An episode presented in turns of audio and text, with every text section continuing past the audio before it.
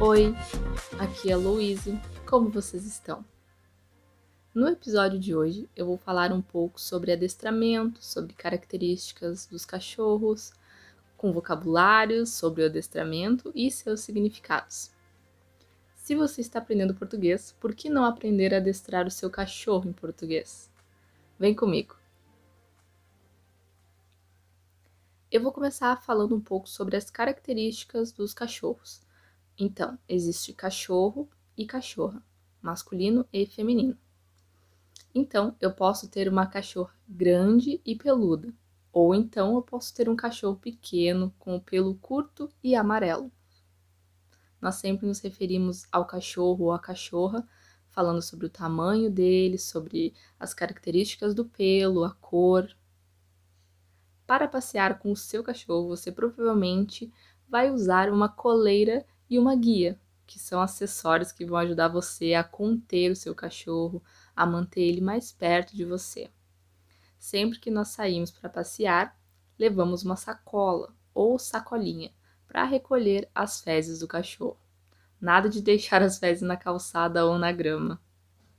Agora, existem os acessórios para o seu cão brincar como a bolinha, a corda, o osso. Seu cachorro ou cachorra também pode ter uma cama ou uma caminha, um pote para água e um pote para ração. Em algumas regiões do Brasil em que faz muito frio, os cães têm roupas ou roupinhas. E agora, alguns comandos para você adestrar o seu cachorro. Fica fica, você está tentando indicar para o seu cachorro que ele precisa ficar parado, ficar no lugar em que ele está. Senta, seu cachorro vai sentar. Rola, seu cachorro vai fazer rolinhos. Dá a pata ou dá a patinha, ele vai lhe dar a pata, vai colocar a pata dele na sua mão, talvez na sua perna, no lugar em que você ensinar. Deita.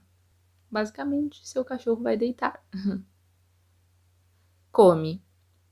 Esse comando é para quando você vai servir o alimento do seu cachorro, no caso a ração, e você quer que ele coma quando você der a ordem. Então você pode falar fica ou então senta enquanto você coloca a comida dele no prato dele e você pode dar o comando come. Então ele vai comer pula. O seu cachorro vai pular em você.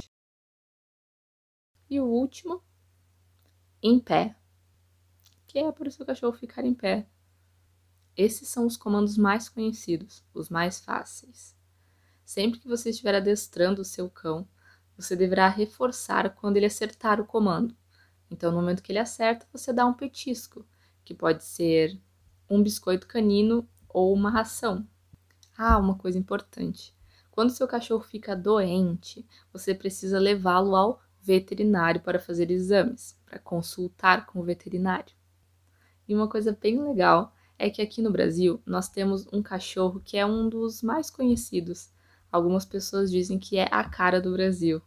Nós chamamos ele de, ou ela, de caramelo, cachorro caramelo, porque é um cão sem raça definida que infelizmente em muitas cidades é um cachorro amarelo que mora na rua. Ele não tem dono. Mas alguns também têm dono. E nós apelidamos de caramelo por causa da sua cor. Então, é isso, pessoal. Muito obrigada por ouvir até aqui. E se você gostou, indique para algum amigo, alguma amiga que gostaria de ensinar o cachorro alguns comandos em português.